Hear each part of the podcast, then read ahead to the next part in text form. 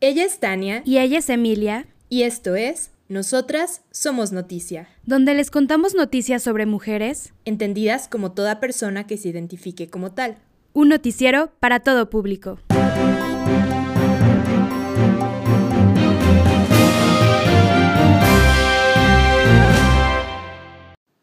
Nos obligaron a desnudarnos, nos obligaron a quitarnos la ropa y nos empezaron a insultar.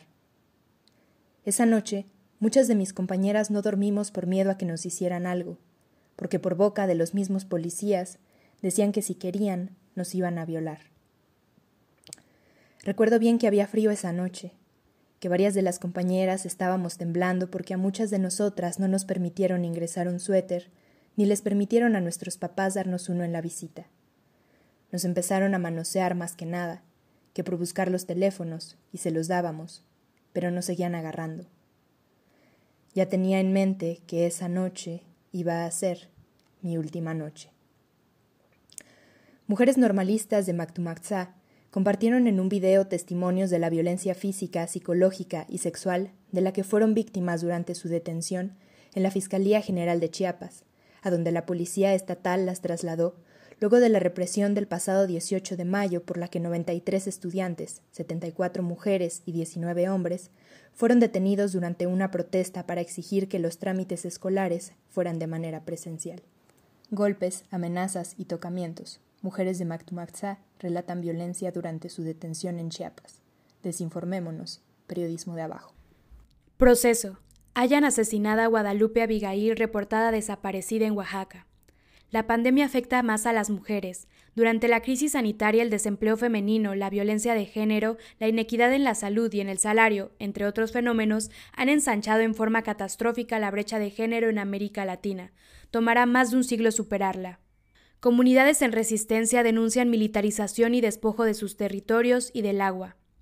En su pronunciamiento final refrendaron que seguirán en resistencia y rebeldía ante la simulación de los malos gobiernos, mujeres y hombres representantes de comunidades del istmo de Tehuantepec inconformes con el corredor interoceánico, indígenas opositores al tren Maya, vecinos de las alcaldías capitalinas de Xochimilco, de Milpa Alta, activistas en lucha contra el proyecto integral Morelos o contra la extracción de agua de la empresa Bonafonte en Puebla, así como padres de normalistas de Ayotzinapa y personas en lucha por una vivienda digna, expusieron a los demás el estado de su movilización, pues desde el arranque de la pandemia se mantuvieron aislados unos y otros.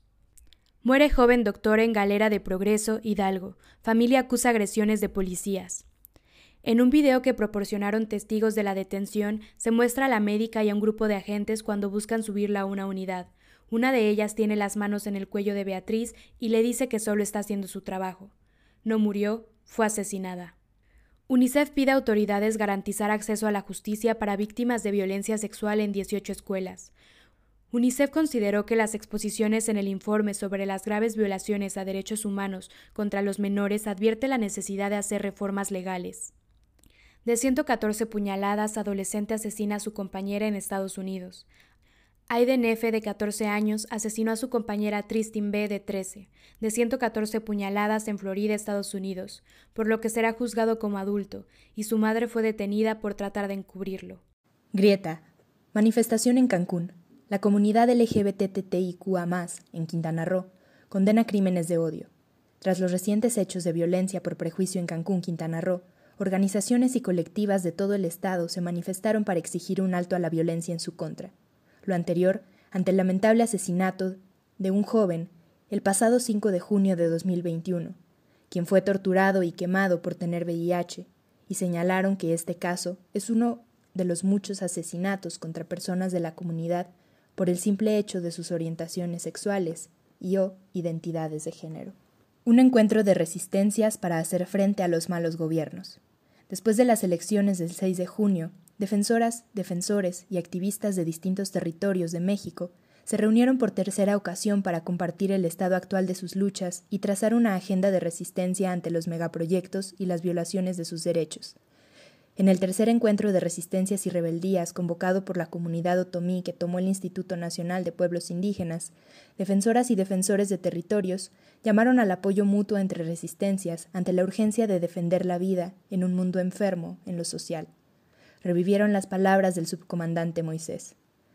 Miramos y escuchamos un mundo enfermo en su vida social, fragmentado en millones de personas ajenas entre sí, empeñadas en su supervivencia individual, pero unidas bajo la opresión de un sistema dispuesto a todo para saciar su sed de ganancias.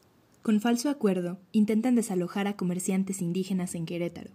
Tras diez meses de plantón en el centro histórico de la capital queretana, en demanda de un espacio donde trabajar, artesanas y artesanos indígenas denuncian que autoridades estatales y municipales de Querétaro los intentaron desalojar con un falso acuerdo la noche del 8 de junio. Exigen que se realice una mesa de diálogo pública.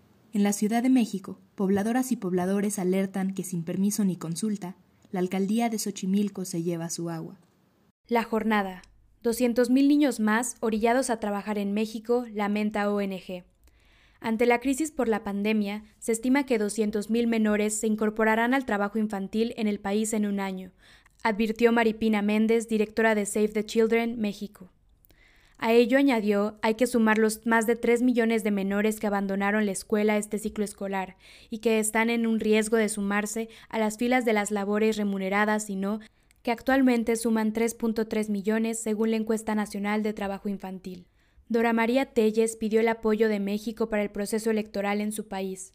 Poco antes de ser arrestada por la policía nicaragüense, la exguerrillera y heroína de la revolución sandinista, Dora María Telles, habló con la jornada para pedir al gobierno de Andrés Manuel López Obrador su apoyo a favor del pueblo nicaragüense, de elecciones limpias, transparentes y competitivas en Nicaragua, y a favor de la liberación de los presos políticos, comenzando por los precandidatos que están bajo arresto. Piden en Guatemala justicia para una dirigente LGBTIQ asesinada. Integrantes de la comunidad LGBTIQ de Guatemala pidieron este domingo justicia en el sepelio del activista y dirigente Andrea González, de 28 años, asesinada a balazos en un crimen que provocó repudio e indignación en diferentes sectores nacionales e internacionales.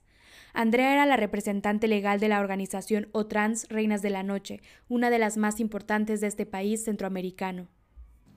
El Universal. Siembra de la milpa. Mujeres Ayuk de Oaxaca preservan el ritual con una ofrenda a la Madre Tierra.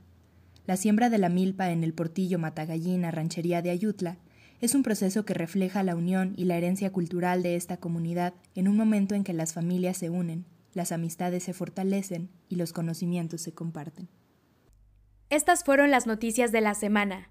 No se olviden compartir y seguirnos en la cuenta de Instagram como arroba nosotras.somosnoticia.